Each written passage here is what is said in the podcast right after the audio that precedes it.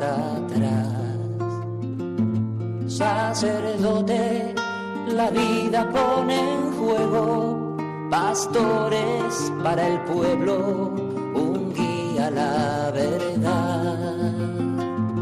Sacerdote, tan rico en los esfuerzos, tan pobre en los no quiero, pues quiere siempre ahora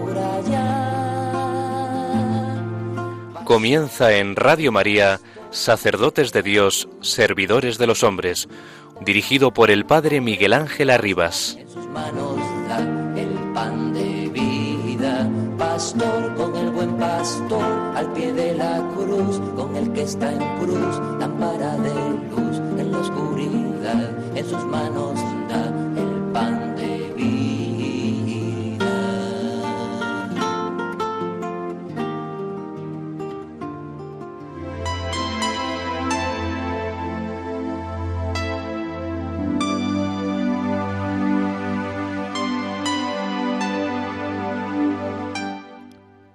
Hoy quiero reflexionar brevemente con vosotros en la segunda tarea que tiene el sacerdote, la de santificar a los hombres, sobre todo mediante los sacramentos y el culto de la Iglesia. Aquí ante todo debemos preguntarnos, ¿qué significa la palabra santo? La respuesta es, santo es la cualidad específica del ser de Dios, es decir, absoluta verdad bondad, amor, belleza, luz pura. Santificar a una persona significa, por tanto, ponerla en contacto con Dios, con su ser luz, verdad, amor puro. Es obvio que esta relación transforma a la persona. En la antigüedad existía esta firme convicción. Nadie puede ver a Dios sin morir enseguida. La fuerza de verdad y de luz es demasiado grande. Si el hombre toca esta corriente absoluta no sobrevive. Por otra parte, también existía la convicción de que sin un mínimo contacto con Dios, el hombre no puede vivir. Verdad, bondad y amor son condiciones fundamentales de su ser. La cuestión es, ¿cómo puede el hombre encontrar ese contacto con Dios? Que es fundamental sin morir arrollado por la grandeza del ser divino? La fe de la Iglesia nos dice que Dios mismo entra y crea este contacto, que nos transforma poco a poco en verdaderas imágenes de Dios. Así llegamos a la nueva tarea del sacerdote, santificar. Ningún hombre por sí mismo, partiendo de sus propias fuerzas, puede poner a otro en contacto con Dios. El don, la tarea de crear este contacto, es parte esencial de la gracia del sacerdocio.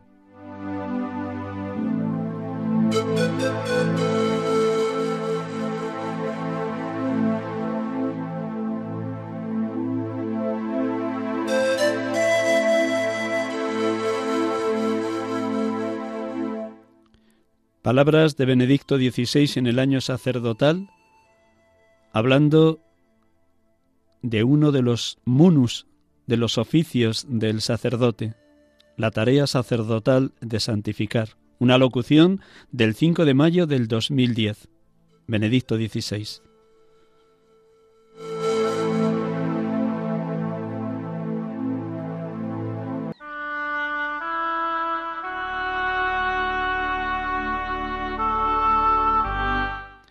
Buenas tardes, hermanos y amigos. Estamos con ustedes aquí en este programa habitual de Radio María en la tarde de los domingos. Sacerdotes de Dios, servidores de los hombres. En este domingo 31 de octubre de 2021, domingo trigésimo del tiempo ordinario, desde la sede de Radio María en Paseo Lanceros, Cuatro Vientos, Madrid. Gracias por su compañía.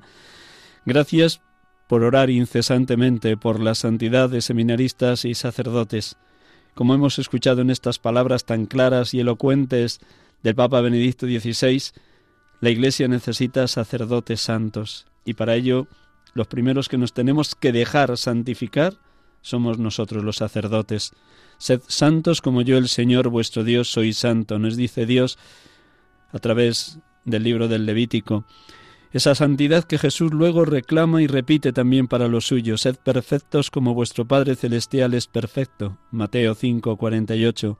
O como rezamos todos los que oramos cada tarde de lunes con vísperas en el himno de Efesios 1.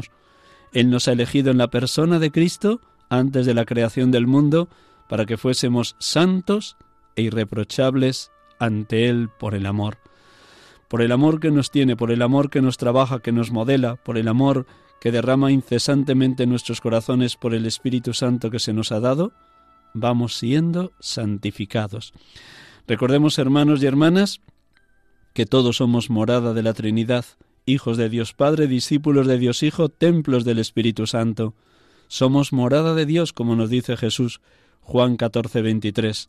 El que me ama guardará mi palabra, mi Padre lo amará. Vendremos a Él y haremos morada en Él cuánto necesitamos orar unos por otros para que la santidad de Dios nos habite, nos tome posesión, nos transforme y nos haga ser imagen viva de Jesucristo, sumo y eterno sacerdote. Nos adentramos en este programa, como cada tarde de domingo, primero a través de la palabra de Dios del Evangelio del día y luego entrevistando a un sacerdote. Hoy tendremos la dicha de poder dialogar dentro de unos minutos con Álvaro Marín Molinera, sacerdote de la diócesis de Segovia, recién ordenado, ordenado el pasado 20 de junio de este año 2021. En unos minutos estaremos con él. Ahora, como cada domingo, escuchamos la palabra en el Evangelio que ha sido proclamado en la tarde de ayer sábado, en la mañana de hoy domingo, o quienes asistan a la Eucaristía después de este programa, lo escucharán también dentro de la Eucaristía. Que la palabra resuene vivísima en cada uno de nosotros un instante con esta música para recogernos interiormente y permitir la belleza, la grandeza, la hondura, la profundidad de la palabra.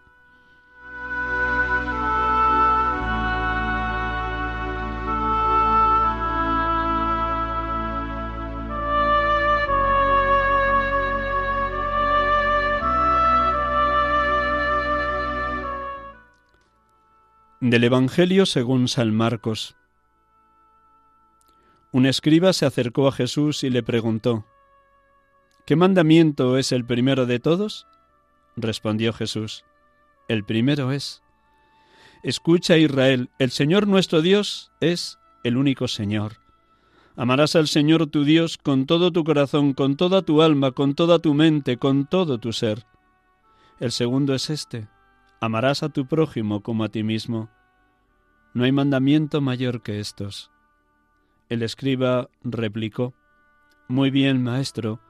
Sin duda tienes razón cuando dices que el Señor es uno solo, y no hay otro fuera de Él, y que amarlo con todo el corazón, con todo el entendimiento y con todo el ser, y amar al prójimo como a uno mismo, vale más que todos los holocaustos y sacrificios.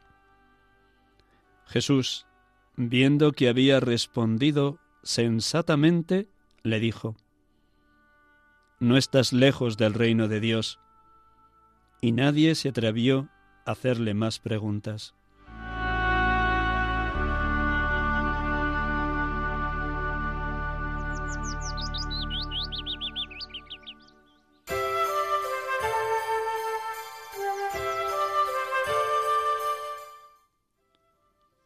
Bendito y alabado seas, Padre Dios, porque en boca de tu Hijo nos actualizas el primer mandamiento.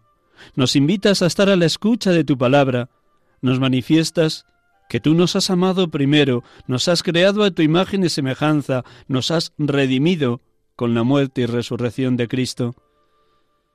Bendito seas, Padre, porque nos abres la mente, el corazón y el alma para amarte con todo nuestro ser, con toda nuestra persona, ya que el amor es la única realidad que implica integra y compromete toda la persona.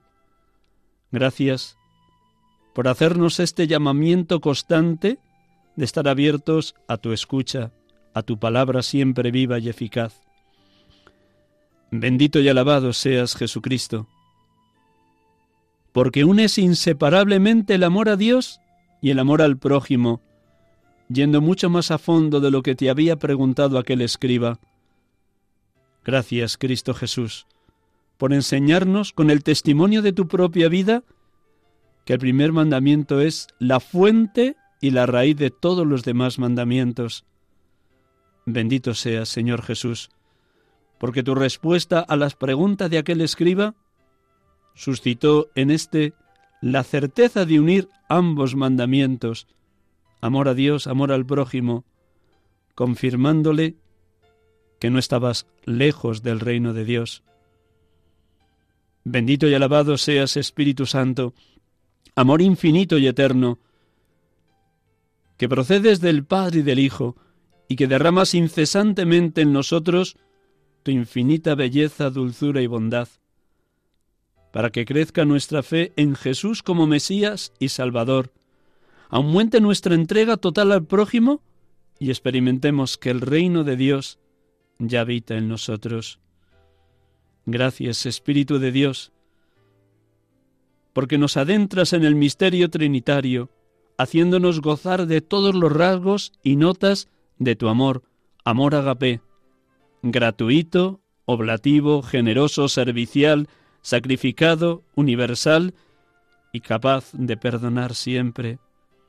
Gracias, Espíritu de Dios, Espíritu de amor.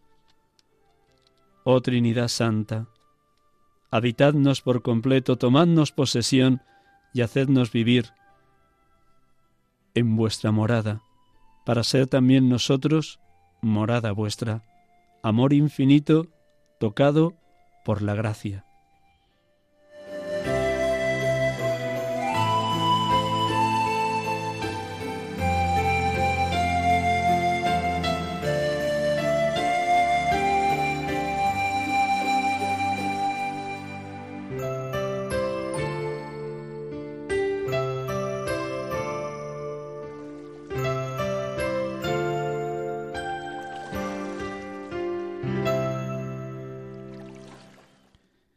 Es una belleza inmensa el poder experimentar cómo los sacerdotes recién ordenados aspiran, anhelan también ser sacerdotes santos, como escucharemos en los próximos minutos.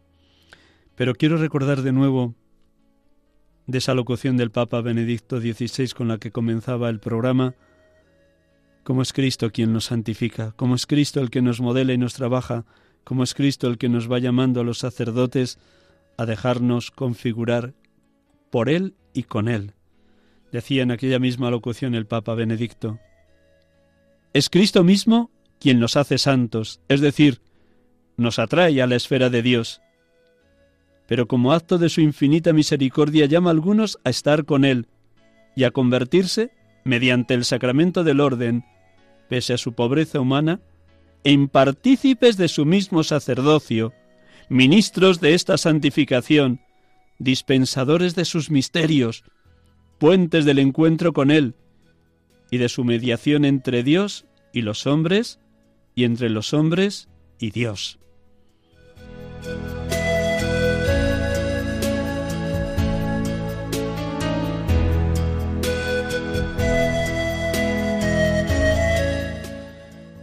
Hermanos y hermanas, bien saben todos ustedes que el único pontífice, el único puente, el único que es sumo y eterno sacerdote es Jesucristo. Él, él y solo Él nos lleva al Padre. Los sacerdotes, por el sacramento del orden, como acabamos de escuchar, nos dejamos santificar para que a su vez nosotros sepamos también ser puentes de ese encuentro necesario e imprescindible entre Dios y los hombres, los hombres y Dios. Cuanto más purificados estemos por la gracia, cuanto más nos dejemos habitar por el Dios tres veces santo, seremos de una manera mucho más nítida, clara y elocuente, puentes también. Por favor, hermanos y hermanas, oren para que los sacerdotes seamos sacerdotes santos, que nos olvidemos completamente de nosotros mismos y que solo reflejemos, transparentemos al que es sumo y eterno sacerdote, Jesucristo.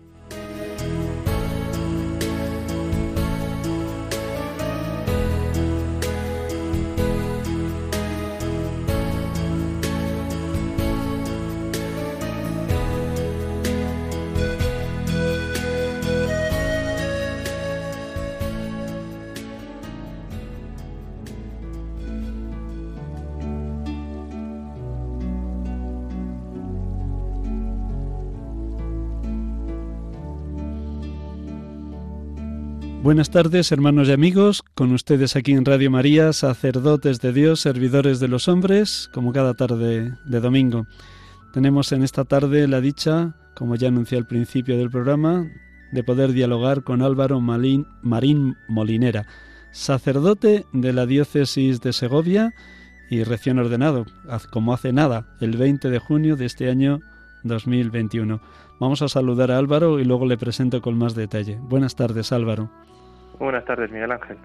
Muchas gracias por prestarnos estos minutos de la tarde del domingo a los oyentes de Radio María de testimoniar tu vida, testimoniar tu vocación y seguro que el entusiasmo de estos cuatro primeros meses de ordenación.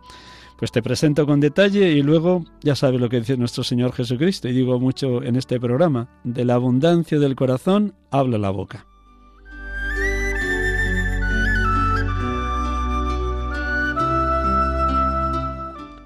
Álvaro Marín Molinera nació en Segovia el 9 de noviembre de 1995. Estudió sus estudios de bachillerato en el Instituto Andrés Laguna. Con 17 y 18 años comenzó su formación en el Seminario de Segovia. Pero el Seminario de Segovia, para que lo sepan todos los oyentes, está incluido en el Seminario de Ávila, que a su vez reúne a otros seminaristas de distintas diócesis de Castilla-León y de Extremadura. Todos ellos estudian en Salamanca, en la Universidad Pontificia de Salamanca. Allí estudió también él su teología y luego posteriormente ha ido ampliando los estudios con la licenciatura en teología dogmática, que ya la tiene muy bien encaminada. En los años que estuvo de seminarista, pues repartió sus tareas pastorales de fin de semana, unas veces en una parroquia de Salamanca y luego otros años en el pueblo de Cuellar. Los años en los que ha estudiado la licenciatura de dogmática, estuvo primero en la parroquia Santísima Trinidad de Segovia y luego en el pueblo de Cantalejo. Y ahora mismo, desde que ha sido ordenado sacerdote, está destinado en Cuellar y ocho pueblos aledaños como vicario parroquial junto con otros tres sacerdotes. No solo atiende en Cuellar y esos ocho pueblos, sino además, por añadidura, dos conventos, uno de clarisas y otro de concepcionistas. Y por añadidura, también asisten a una residencia de ancianos que atienden las franciscanas de la Inmaculada. Pues todo esto son datos de nueva vida de nuestro querido Álvaro Marín. ¿Lo he dicho todo bien o hay alguna cosa que corregir, Álvaro? Está todo, todo bien, lo único que eh, son ocho pueblos contando Cuellar. Contando Cuellar, muy bien, pues nada. Siempre comienzo preguntando a los sacerdotes que entrevisto el momento que vives, qué momento humano y espiritual estás viviendo después de estos primeros cuatro meses de, de, ordenación. ¿Qué momento vives? ¿Cómo te está regalando Dios la fuerza del espíritu y el entusiasmo del primer amor? Bueno, pues ahora mismo la verdad es que a tope, ¿no? Porque tengo muy reciente la ordenación sacerdotal y bueno, pues uno cuando está en el seminario no, pues el deseo que tiene, pues aunque tiene que hacer un discernimiento y poco a poco, pero el deseo que tiene es verse de sacerdote, ¿no? Y ahora pues que estoy de sacerdote, pues está esa, por una parte la alegría humana, ¿no? De, de, haber llegado a una, una, meta, pero sobre todo por la alegría interior y espiritual, pues de haber eh, avanzado y haber pues dado un paso definitivo, pues en, en, lo que, en mi vocación y en lo que Dios me pide, ¿no? Y luego pues el, el hecho pues de de celebrar la misa, de confesar, de este tipo de cosas, pues es, es algo pues que no se puede escribir con, con palabras.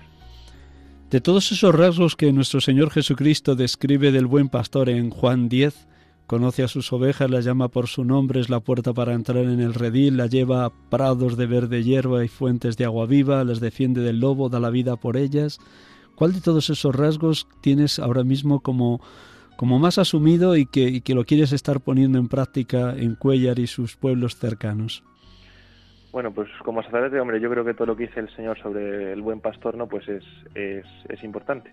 Pero creo que en este tiempo, eh, o por lo menos yo sí que trato de, de, vivirlo mucho y de marcármelo mucho, ¿no? Es el, el defender a las ovejas del lobo y, y llevarles pues a, a, a, a pastar, ¿no? A, a, verdes praderas, ¿no? Porque al final eh, creo que el lobo hoy está muy al, al acecho, ¿no? Porque tenemos miles de, de, propuestas que nos da el mundo, miles de, pues de, propuestas de todo tipo, pues que al final lo que hacen es eh, alejar al hombre de Dios y, y, hacer pues que perdamos el horizonte de la vida, ¿no? Entonces creo que como sacerdotes tenemos el, el deber, que es un deber muy importante, de proteger a las ovejas del lobo para, para pues acercarlas a Dios y, hacer y, abrir el horizonte de la, de la verdad en la vida de las personas. Dirías que el lobo tiene muchas caras hoy, el dinero, el prestigio, la fama, el poder, el sexo, el placer, la comida, el quedar bien. Son muchos lobos, ¿no? un lobo con muchas caras, las que ataca tanto a, niños, jóvenes, adultos, ancianos. ¿Es así como lo, lo aprecias en, en, los pueblos que atiendes? Sí, yo lo aprecio así en, en, en, los pueblos que atiendo. Sí, tiene muchísimas caras porque es todo tipo, ¿no? Desde cosas que parecen inocuas pero que al final te van apagando el espíritu, ¿no? Pues el deseo de, yo qué sé, de, placer, que no solo placer carnal, sino el deseo de, pues, de, bienestar exagerado, poner eso por encima de todo, o bien el decirte que lo importante es que tú hagas lo que quieras en tu vida y ya está, ese tipo de cosas que al final nos hacen pues egoístas y, nos hacen olvidar pues que, estamos hechos para Dios. ¿no? ¿Qué elegiste como lema sacerdotal para no solo el día de la ordenación y tu primera misa, sino para toda tu vida? Omnia possum y neo me confortat. En castellano es todo lo puedo en aquel en Cristo que me fortalece todo lo puedo en aquel que me conforta, ¿no? Filipenses 4:13. ¿Por qué elegiste eso y cómo lo fuiste madurando a lo largo de los años de seminario? Porque seguro que no fue una cosa así de repente una semana antes de la ordenación, sino que es como la expresión y la síntesis de lo que Dios ha ido haciendo en ti. Sí, claro, yo, bueno, ese, eso, escogí ese lema porque me siento muy, muy identificado con, con esa, pues, ese versículo de San Pablo, ¿no? porque yo siempre pues he tendido a, bueno, creo que nos pasa a todos en el seminario, pues que te ves muy débil, que ves que, es muy difícil llegar a lo que pues, se pide para ser buen sacerdote, o es muy difícil corresponder al Señor, ¿no? Pero eso, claro, eso pasa cuando nos fijamos únicamente en lo que podemos hacer nosotros y olvidamos el lado de la gracia. Entonces, pues el pensar en la gracia, en lo que, en, los regalos que Dios te da y en los medios que Dios te pone para cumplir lo que Él te pide, pues es lo que me ha dado muchos siempre pues aliento y, ánimo para, para perseverar en la vocación. Entonces, por eso he escogido todo lo puedo en aquel que me conforta. Que va muy unido, sin duda, aquella otra expresión que escuchó San Pablo: te basta mi gracia, la fuerza se realiza en la debilidad, porque también en los años de seminario te habrás visto en ocasiones débil o que el ministerio que se te pedía era tan grande, tan grande que te sobrepasaba por todos los lados. ¿Cómo ibas superando esos momentos de miedo o de una cierta dificultad de, seminario? Bueno, pues hay miles de cosas, ¿no? Así resumirlo en, pocas palabras es difícil, pero bueno, lo que yo sobre todo me he dado cuenta es que a pesar de, estos miedos, estas angustias, pues Dios siempre te pone, te pone en, tu camino pues eh, las personas y, las gracias que necesitas para, para avanzar, ¿no? Y también pues para relativizar pues a veces, porque muchas veces el enemigo también te ataca por ahí, ¿no? Diciendo no eres capaz, esto te escapa tus posibilidades, posibilidades, ¿no? Y pues siempre he tenido pues amigos con los que poder entenderme y, y ayudarnos a hablar estas cosas, luego pues el, hablar pues, con los sacerdotes responsables de la formación, pues ese tipo de cosas que te ayudan a, a, perseverar, ¿no? Y por supuesto pues los ratos de, oración, que eso pues al final es lo, lo fundamental, ¿no? En estos tiempos de sequía vocacional, ¿Nunca te entró la tentación de decir que hace un chico como tú en un lugar como este? Porque con solo 17 y 18 años dejas todo, tu familia, te marchas a Salamanca, comienzas tus estudios de teología junto con seminaristas de otras diócesis. ¿Hubo algún momento de temor, de temblor, a pesar de ser casi el único seminarista de la diócesis de Segovia? ¿O fue tan fuerte la fuerza del Espíritu que dijiste sí, sí, siempre sí? Bueno, dije siempre sí, pero sí que hubo momentos de, de, tentación, ¿no? De, o de decir, ¿qué hago con lo bien que podría estar yo estudiando una carrera o, teniendo mi novia y ya está, sin, dar, sin meterme en estos berenjenales? Pero claro, pero eso sería huir de lo que Dios quiere. Y al final pues pudo más la gracia de Dios que, y, y, la vocación, ¿no? ¿De qué instrumento se sirvió Dios cuando tenías 14, 15, 16 años para despertar la vocación y para, por último, dar el sí?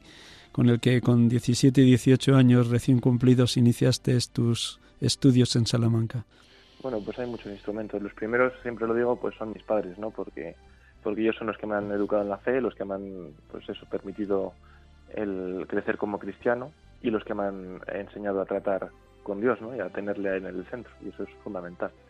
Y, luego también, eh, pues a través de, sobre todo del, del sacerdote de mi parroquia en aquel entonces, pues, em, pues yo me fui fijando como cada vez más en la figura del, del sacerdote, ¿no? Entonces, pues vi que me, llamaba la atención, sobre todo esto con 14, 15 años, que me sentía, empezaba a ver identificado con él y sobre todo hubo un momento, pues en un viaje que, que hicimos con la parroquia a Roma, pues al verle celebrar la misa en un momento dado, pues eh, creo que además fue justo en el momento de la elevación, pues como que me vi ahí ya sí que clarísimamente eh, reflejado en él y, yo pues me di cuenta de que yo quería ser pues como él, ¿no? El, celebrar la, misa, ¿no? Así que sobre todo pues me llamó a través de, pues ahí fue cuando me di cuenta claramente de que yo tenía algo pues que tenía que, que distinguir y, darme cuenta de qué era, ¿no? Y a raíz de eso pues hablé con, este sacerdote y, y me dijo que existían unos encuentros en Segovia que se llamaba el Seminario Menor en Familia, que es un seminario que en vez de ser interno, consiste en unas convivencias mensuales pues para con otros chavales pues para ver discernir la vocación tener un rato de oración de discernimiento etcétera no y, y, empecé pues con eso pues como muy convencido de que yo quería ser sacerdote no en cuanto me di cuenta pues ya dije esto es lo pero luego eh, está sonando el teléfono. Luego eh, pues empecé a conocer a una chica, empecé a ir con ella, tal, ¿no? Y como que quería quitarme de la cabeza esta idea de ser sacerdote.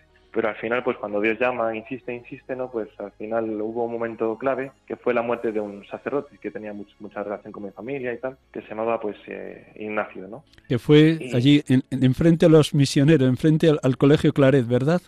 Efectivamente, fue atropellado Ignacio, sí y eso como que me hizo otra vez plantearme todo, darme cuenta pues de, la vocación y pues a raíz de eso pues tomé la decisión definitiva de, entrar al seminario. Gloria a Dios que se sirve de todos los medios y caminos, acontecimientos y situaciones, hasta la muerte de un ser querido, de un sacerdote querido como Ignacio, para que tú dijeras sí, bendito sea Dios.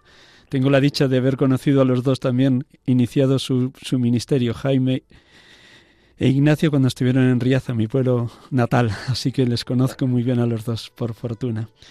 Sí, sí, qué grande es Dios. Llegas a Salamanca con 18 años recién cumplidos y te encuentras con una comunidad de seminaristas de distintas diócesis. ¿Cómo fue ese encaje inicial? ¿Cuál ha sido la riqueza y también la dificultad de estar unidos en una misma comunidad seminarista de distintas diócesis?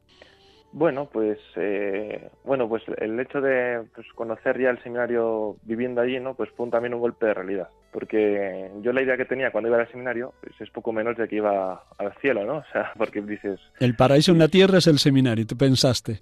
Claro, pensaba, sí, yo pensaba, digo, bueno, gente que tiene vocación, que quiere ser cura y tal, pues pues va a ser todo perfecto, pero claro, luego te das cuenta de que, de que no es perfecto porque eso, eso ya es el cielo, ¿no? Aquí aquí pues no hay nada todavía perfecto.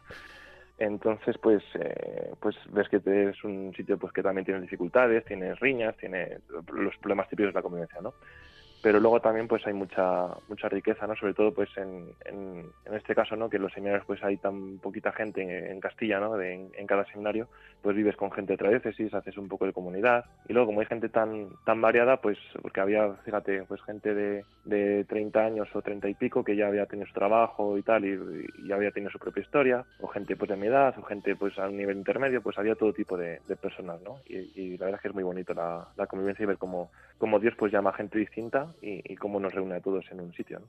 ¿Cómo fueron tus años de seminario en el aspecto de, crecimiento espiritual? ¿Cómo vivías los tiempos de oración, de Eucaristía, de escucha de la palabra, de liturgia de las horas? Porque me imagino que también al principio te costaría, pero luego poco a poco ibas gustando más y más ese tú a tú con el Señor. Orar es tratar de amistad estando muchas veces a solas con quien sabemos nos ama, que nos dice la Santa de Ávila. ¿Cómo, cómo fue todo tu, tu crecimiento en la vida espiritual en esos años de seminario? Bueno, pues eh, fue pues poco a poco, ¿no? Eh, naturalmente, pues hombre, yo sí que tenía costumbre de, de, oración antes de, entrar, pero claro, ahí pues eh, se te exige, o sea, la propia vocación te exige pues ir creciendo en ese aspecto, ¿no? Entonces, bueno, el tema de la, por ejemplo, la liturgia de las horas, pues es algo que, que al principio, pues hombre, sí que coges con ganas porque ves que es algo propio tuyo y tal, pero cuesta, cuesta coger costumbre y cuesta coger hábito, ¿no? Pero es como, es como todo. Y luego pues también cuesta al principio, sobre todo, pues pues enterarte un poco de lo que de lo que rezas, ¿no? Muchas veces pues rezas por rezar o, lees simplemente y sin saber muy bien lo que lo que dices. Entonces en ese sentido en el seminario pues poco a poco sí que he aprendido mucho más a, a, disfrutar de lo que es la liturgia de las horas y a entender pues el, cómo se reza, el, por qué se reza, ¿no? Pues ese tipo de cosas y, gracias a Dios pues me ha servido para coger el hábito y ahora pues lo rezo con gusto, ¿no? Y, y luego la oración personal pues también ha sido un camino y sigue siendo porque cuando uno es cura pues sigue, sigue teniendo que crecer en estas cosas, ¿no?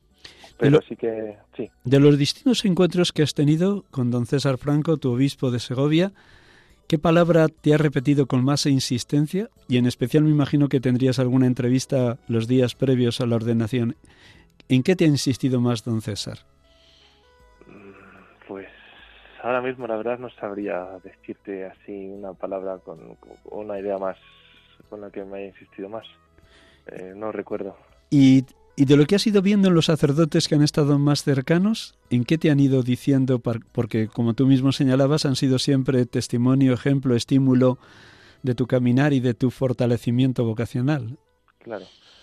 Bueno, pues sobre todo yo creo que, vamos, lo que yo he visto en... En ellos, sin que te hayan dicho nada, a veces el ejemplo y el testimonio ha sido la palabra más elocuente, ¿no? Exactamente. Eh, yo lo que veo es, lo que me han transmitido los sacerdotes y los que más tengo como modelos, pues es eh, la fidelidad a, las cosas pequeñas, ¿no? Que es también, o sea, es decir, que no solo el tener que preparar grandes cosas o el tener que andar haciendo una cosa en un lado y en otro, ¿no? Que eso pues puede, hay veces que es necesario que hacerlo, sino pues el ser fiel en lo que tenemos que hacer eh, como sacerdotes, ¿no? Pues el, cuidar mucho siempre la oración, el cuidar pues la celebración de la misa, pues celebrarla bien y, vivirla bien, el cuidar pues el, tiempo, dedicar tiempo a la, a la confesión, ¿no? Para, para, estar disponibles para la gente. Pues ese tipo de cosas que son propias nuestras, pues el, hacerlo, el hacerlo bien, ¿no? No, caer en la rutina. Eso es lo que más me he fijado yo y lo que más me, me, me llama la atención. ¿Dirías que eres un hombre lleno de esperanza y que intentas irradiar alegría y esperanza a la gente de Cuellar y de los siete pueblos que acompañáis? Diría que lo intento y en eso estoy. ¿De dónde brota la alegría de un sacerdote, Álvaro? Pues, hombre, pues yo creo que la alegría eh, brota de Dios, eso es eh, así, ¿no? Como... Es uno de los frutos del Espíritu Santo, amor, alegría, paz. Efectivamente. Así que sí, luego pues el, así a nivel más concreto, pues no sé, el hecho de, no sé, de, tener esa capacidad que Dios nos da, ¿no? Pues de, acercar a la gente a Dios y de darles su gracia, pues es un motivo de gran alegría y a veces de, tristeza también en el sentido de que pues ves como mucha gente pues no, no se acerca o, no sabemos hacerles llegar esta gracia, ¿no? Entonces es un poco esa, esa doble, doble polo. ¿Y dirías que eres un hombre también de buen humor, que intentas sonreír a la gente que te vas encontrando por la calle? Yo creo que sí luego no se queda la gente, pero en, mi, en mis sensaciones que, es que lo intento, por lo menos. Enhorabuena. ¿Cómo viviste la ordenación y tu primera misa? ¿Qué momentos te quedan ahí que, que, van a ser para toda la vida como un recuerdo imborrable, como un sello que ha marcado tu, tu, tu existencia? Bueno, pues el Día de la Nación, bueno, lo viví con muchos nervios también, ¿no? Porque es un día muy muy importante y está todo ahí a flor de piel. Pero pues no sé, es que todo, la imposición de manos, el, la postración, eh, no sé, todo queda, queda ahí bien grabado, vamos, en, mi corazón, ¿no? Porque significa, pues eso es el día en el que ya, pues soy sacerdote para siempre, ¿no? Y eso es, pues queda grabado, vamos, del todo. Y luego en la primera misa, bueno, es que tengo, tengo dos primeras misas, por así decirlo. Una la real, o sea, la que celebré al día siguiente mi ordenación. ¿Que fue en Santa Teresa o fue en Cuellar? Fue en Santa Teresa. En tu parroquia de origen, allá junto a la estación de tren de, de Segovia. Efectivamente, fue así más, más íntima pues con, con, mis padres y algún amigo que estaba. Y luego la primera misa así pública, por así decir, que fue el 26 de junio en, en Santa Teresa también. Entonces, sobre todo me quedo con la primera, la real, ¿no? Pues en la primera vez que consagras, pues no sé, es una cosa, no sé, es emocionante, no, sé, no, no, no tengo palabras para describirlo. ¿Qué contemplabas en el rostro de tus padres en ese día de esa primera misa más privada? Pues una emoción y, un orgullo también de padres, ¿no? Que se les notaba, o salía por, por todos los lados. ¿Se emocionaron, lloraron? ¿Les dices un abrazo a pesar de la, de la pandemia? A, mis padres, yo por supuesto no les he dejado de abrazar en ningún momento. y sí, sobre todo mi padre se le notaba emocionado, pero mi madre es la que llora más. Y ahora cada domingo cuando preside la Eucaristía en Cuellar o en alguno de los otros pueblos, ¿cómo preparas la Eucaristía dominical, Álvaro? Bueno, pues sobre todo lo que preparo así de, en orden de preparar eh, más, pues bueno, solemos preparar alguna munición y algunas peticiones, ¿no? Y sobre todo pues el preparar la, la homelía, ¿no? El prepararme bien, pues leer bien las lecturas, eh, con calma, meditarlas muy interiormente, pues también teniendo en cuenta a quién me voy a dirigir, ¿no? Pues para que verdaderamente pues pueda ser una palabra pues que, ayude y que ayude a conocer más al, Señor, ¿no?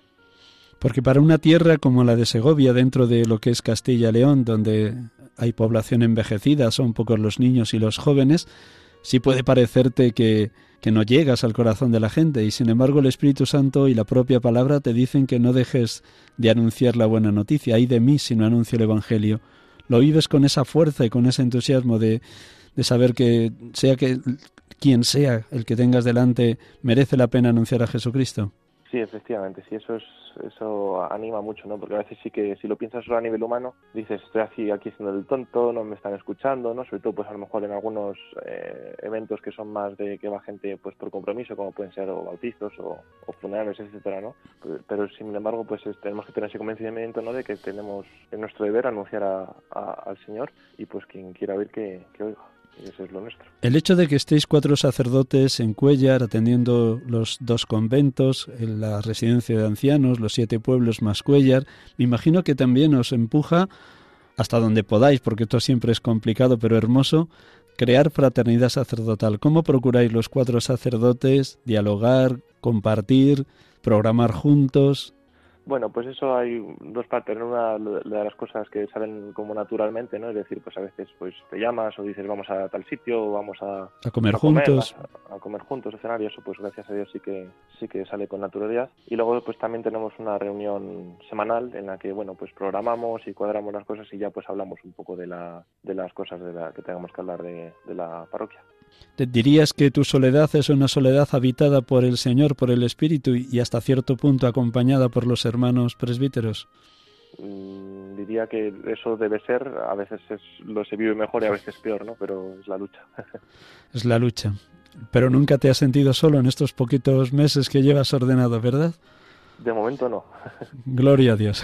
que siempre te sientas eso, como diría San Juan de la Cruz, que tu soledad sea una soledad sonora, una soledad habitada por el Espíritu y la palabra. Mirando el horizonte, mirando el mañana, mirando lo que Dios tiene para ti, siempre hay que estar abiertos a la gracia y a la sorpresa de Dios, pero como humano que eres, seguro que también tienes tus, tus retos en Cuellar, en los pueblos, de cómo llegar a los niños, de cómo llegar a los jóvenes, de cómo apoyarte en los catequistas y a la vez dejarte también interpelar por ellos. ¿Cuáles son esos retos y esas esperanzas de futuro? Mm, bueno, pues el reto no es, es el, bueno, es, al final es lo mismo, no es hacer eh, crecer, hacer llegar al evangelio a las personas que no lo conocen y a los que lo conocemos, pues tratar de, de crecer en la vida interior y en la relación con Cristo, ¿no? Entonces, pues yo creo que mi misión, sobre todo desde, desde la misión que yo pueda tener, pues es el, el estar cerca de las, de las personas de la parroquia, de, nuestros feligreses, ¿no? ya sean pues más practicantes o menos practicantes, y en la medida posible, pues con, con sencillez pero con astucia, pues tratar de, de acercar a, a Jesús a todos, pues tratando de eso, ¿no? cuidando la formación, cuidando la, dirección espiritual, que creo que es una cosa que tenemos que cuidar muchísimo, ¿no? Aunque no sea pues una cosa súper reglada, pero sí el, el, el, que nosotros pues ayudemos a la gente a, tener una vida interior y una vida de relación de verdad con, con el Señor, ¿no? Creo que eso es pues lo, lo más importante que tenemos que hacer. Te felicito de que tengáis muy claro los sacerdotes de Cuellar la importancia de la dirección espiritual con los agentes de pastoral, bien sean catequistas, bien sean colaboradores en la liturgia o en Cáritas. De verdad que sí, nuestros laicos necesitan mucho ese acompañamiento tú a tú. Para ti también, como presbítero, como sacerdote, es importante el dejarte dirigir o al menos de vez en cuando contrastar tu ministerio con otro hermano. Eh, Sí, sí, yo creo que es algo muy importante, ¿no? Pues ya sea, pues a lo mejor aprovechando las veces que te confiesas o tal, pero el, hecho de tener a alguien con quien con quien contrastar y con a quien puedas pues eh, confiar tu, tus, tus, las cosas que te pasan, en lo que vives, eh, yo creo que es muy, es, vamos, para un sacerdote creo que es esencial. ¿De qué manera ese estudio de la teología, ahora la licenciatura dogmática enfocada hacia el ámbito del matrimonio, de qué manera mm, el estudio de la teología refuerza tu sí de sacerdote, refuerza también tu capacidad esperanzadora de, de, cara a la pastoral de Cuellar y los pueblos y de cara a estar en diálogo con el mundo de hoy? Pues eh, Hombre, yo creo que, no sé, lo que es el, estudio de la teología, ya sea a nivel académico o también, que es muy importante, a nivel personal, el que el sacerdote llega formándose y leyendo constantemente, es muy importante porque, bueno, porque es que si no estamos formados, pues eh, acabamos viviendo pues nuestro sacerdocio o tal de una forma pues eh, que, no, que no es la correcta, ¿no? Entonces yo creo que es es muy importante eso, no abandonar nunca el estudio y el profundizar en lo que es eh, la teología, pues porque tenemos que conocer eh, qué es lo que creemos y qué es lo que tenemos que enseñar, ¿no? Porque una de nuestras funciones es enseñar. Entonces, si nosotros mismos no estamos bien formados, pues poco, poco vamos a poder enseñar, ¿no? Y, bueno, pues fundamentalmente eso, pues nos ayuda pues eso a estar centrados y también pues a, objetivar un poco lo que es nuestra fe, que a veces pues, eh, pues tendemos más a, hablar de nuestras impresiones, nuestras teorías, y lo que tenemos que enseñar pues es lo que, lo que es, ¿no? Y por eso es muy importante estudiar. ¿Dirías que el ir concluyendo tu tesina te está siendo para ti como la formación permanente y que te gustaría una vez concluida y presentada y defendida la tesina, mantener ese tono de, lectura diaria, de formación diaria, de lectura tanto de teología como de libros de, espiritualidad o de los padres de la Iglesia. ¿Existe en ti ese, ese anhelo, ese deseo firme? Sí, eso lo tengo clarísimo. Enhorabuena, Álvaro. Y que, y que Dios te lo mantenga y el Espíritu Santo lo, lo avive cada vez más. Eso, eso, que no, que no deje que se apague, porque si no... A lo largo de los años de formación y ahora en estos meses de, de presbítero, ¿Hay algún santo de la historia que haya sido especialmente significativo para ti, bien por su biografía, bien por sus escritos, bien por su misma obra? Mm, ¿Algún santo? Sí, si alguno ha sido para ti así significativo de una manera especial. Bueno, hay varios santos a los que pues tengo... Pues nómbralos, muy bien, los tienes un especial. Sí, sí. Bueno, pues eh, tengo mucha, pues bueno, el, a, nivel así a lo mejor un poco más de, de piedad, no tanto por sus escritos, pero sí que pues al Padre Pío le tenemos mucha devoción en, en casa, ¿no? Enhorabuena, qué bien. Eh, ¿Habrás leído alguna biografía o varias? Sí, sí, sí, sí, he leído alguna, alguna biografía. ¿Y habrás visto la película también? También, también. Enhorabuena. más, más santos que te hayan llegado. También me inspira mucho, pues, eh, San José María, escriba de Balaver. y, bueno, yo, esos, yo creo que esos dos son así los fundamentales. Enhorabuena. Y sigues leyéndolos y sigues teniéndolos como referente. Sí, sí, por supuesto. Y luego, bueno, el Beato Álvaro Portillo también, que es mi dato, pues también le tengo cariño. Muy bien. Y actualmente, además de la tesina, ¿qué estás leyendo? Así, si no es mucho preguntarte a nivel de lectura espiritual. Eh, pues estoy leyendo un libro de, de, Federico Suárez que se llama El sacerdote y su ministerio. También para seguir avivando esa identidad clara y fuerte, ¿no? Exactamente. Muy bien. ¿Qué más quisieras decir? Imagínate que ahora te estuvieran escuchando todos los feligreses que habitualmente participan de las Eucaristías dominicales de Cuellar y de los otros siete pueblos. ¿Qué les dirías? Seguro que ya se lo has dicho, pero sería bueno que también los oyentes de Radio María te escucharan lo que con más insistencia predicas. Pues bueno, yo eh, no sé si es por una obsesión mía o lo que sea, pero yo predico mucho sobre, o intento centrar mucho eh, lo que digo ¿no? en el tema de la verdad porque creo que también como fruto de la contaminación que sufrimos, ¿no? de relativismo, de, subjetivismo, de, egoísmo, ¿no? Eh, al final también en la iglesia a veces, muchas veces, yo, lo escucho muchas veces, ¿no? Que, que, bueno, yo soy cristiano porque a mí particularmente me va bien o porque pues, a mí me gusta o tal, que, que, está muy bien, naturalmente, pues que ser cristiano lo hace bien. Pero sobre todo somos cristianos porque, porque es verdad, ¿no? Entonces, pues que, que tengamos ese compromiso con la verdad, que es el Señor, y que busquemos, que pongamos todo el centro de nuestra vida pues en, en servir y en, profundizar en esta verdad, ¿no? Porque al final la verdad es lo que nos lo que nos ilumina y lo que permite que podamos seguir en la vida un camino que lleve hacia algo verdadero, ¿no? Y hacia algo bueno. Conoceréis la verdad y la verdad os hará libres. Hará libres, efectivamente. ¿Cómo comentarías esa frase de nuestro Señor de Juan 8? Conoceréis la verdad y la verdad os hará libres de cara a quien nos esté escuchando. ¿De qué manera la verdad libera de las ataduras y de la mundanidad del mundo de hoy? Bueno, es que, claro, esto es para, un poco paradójico esta frase, ¿no? Sobre todo, pues, como digo, en la mentalidad de hoy, porque parece que, que cuando algo tiene pretensión de ser absoluto, lo que hace es esclavizarte o, o, quitarte posibilidades, ¿no? Y, parece que lo que el que es libre es el que elige lo que da la gana. pero al final pues solo solo conociendo la verdad y, el para qué estamos hechos pues podemos realmente tener la libertad eh, real no que significa pues la libertad para para para mm, vivir la vocación y vivir el, el, el, objetivo para el que hemos sido creados no que es estar estar con Dios. Y solo conociendo a Cristo que la verdad podemos cumplir ese ese objetivo. Si algún matrimonio nos estuviera escuchando y está pasando por un momento de crisis, ¿Qué palabra le darías para ayudarles a superar ese momento, tú que ahora estás estudiando esa licenciatura sobre enfocada hacia el matrimonio? Bueno, pues es muy difícil así dar una respuesta, ¿no? Habría que ver exactamente qué... La situación concreta de cada pareja, ¿verdad? La situación concreta, pero bueno, pues no sé, sobre todo pues que, que no tiene por qué estar nada perdido, ¿no? Sino que siempre pues tiene que haber un punto de esperanza y que si hay un deseo de, de salvar eso y, y, se pone la confianza en el Señor, pues él puede, él puede hacerlo sea lo que sea. Que lo mejor está por llegar. Hay que decirle a los matrimonios que pasen dificultades, ¿verdad? Lo mejor está por llegar. Efectivamente, y sobre todo que sepan que el amor, que a veces también es un problema muy de nuestros días, el amor no es un sentimiento, sino que también no es solo un sentimiento, no tiene solo un reflejo en los sentimientos, sino que es también una decisión libre. Y el amor que viene de Dios, que lo primero es dejarse amar. En esto consiste el amor, no en que nosotros hayamos amado a Dios, sino que Él nos amó y nos envió a su Hijo como víctima de propiciación por nuestros pecados. Que a veces el problema de que falte amor en la pareja o en el matrimonio es porque antes no nos hemos dejado amar por aquel que es la fuente inagotable del amor. Me, imagino que eso lo estás trabajando muy a fondo, ¿no? Que el sacramento se basa en esto, que toda la iniciativa es de Dios.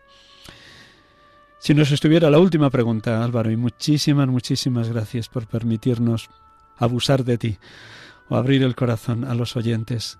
Si estuviera escuchándonos algún joven que se estuviera planteando la vocación, ¿qué le dirías?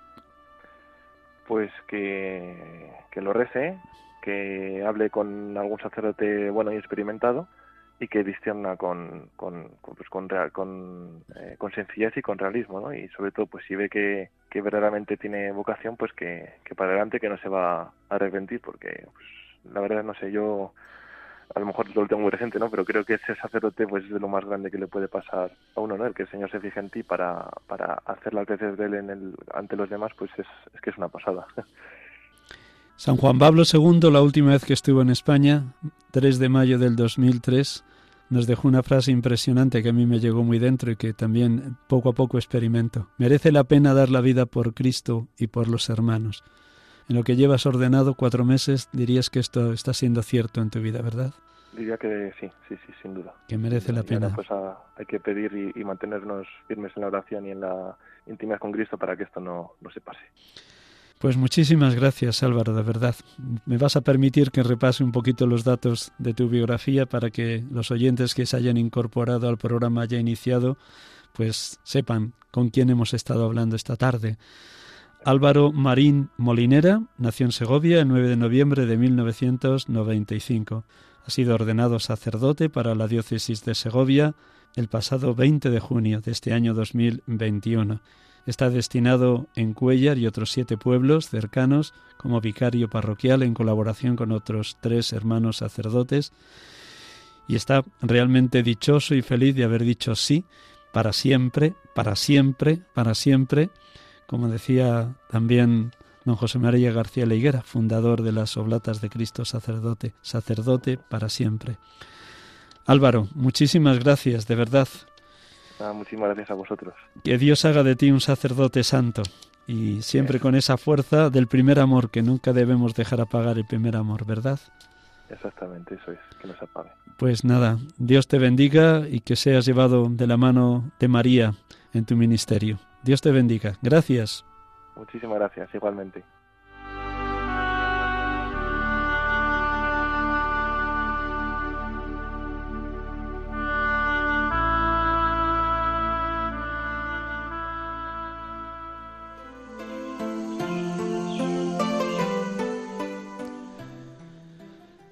Queridos hermanos, amigos de Radio María, hemos estado con ustedes en esta tarde de domingo, en este programa, sacerdotes de Dios, servidores de los hombres.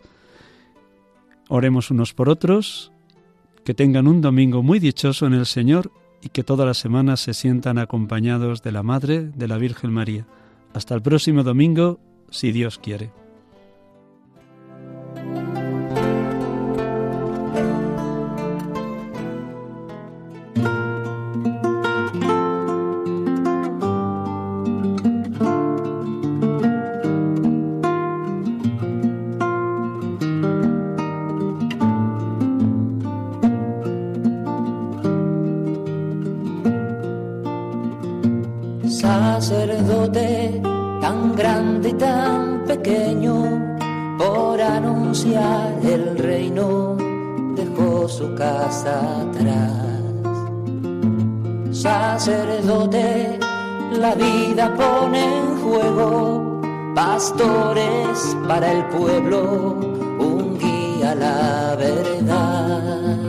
Acaban de escuchar el programa Sacerdotes de Dios, Servidores de los Hombres, dirigido por el Padre Miguel Ángel Arribas.